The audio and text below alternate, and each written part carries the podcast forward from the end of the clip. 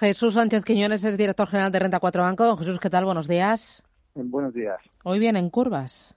Empezamos con caídas motivadas sobre todo por las últimas noticias sobre la pandemia, las restricciones de movilidad y las decepciones en los resultados de algunas tecnológicas, destacando Apple, que caía un 4% después del cierre de mercado por la caída de ventas especialmente fuertes en China y sobre todo por la ausencia de guía de cara al próximo trimestre. Lo que quieren los inversores es algo de visibilidad y cuando se ve que las compañías no son capaces de dar ni siquiera una previsión para el siguiente trimestre, pues esto sí que genera cierta inestabilidad.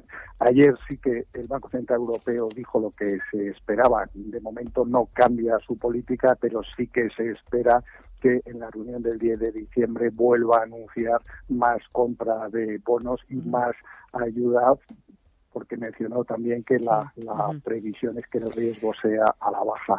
Vamos a tener también muchos resultados empresariales y muchos eh, resultados eh, macro que ya se ha publicado algunos de los de los PIB, pero nos centraremos a partir de ahora en los resultados empresariales y en las elecciones del próximo martes. Por ejemplo, los resultados del BBVA, ¿qué le han parecido? Así en un primer vistazo sí que se ve que quien provoca el tirón positivo de los resultados es México.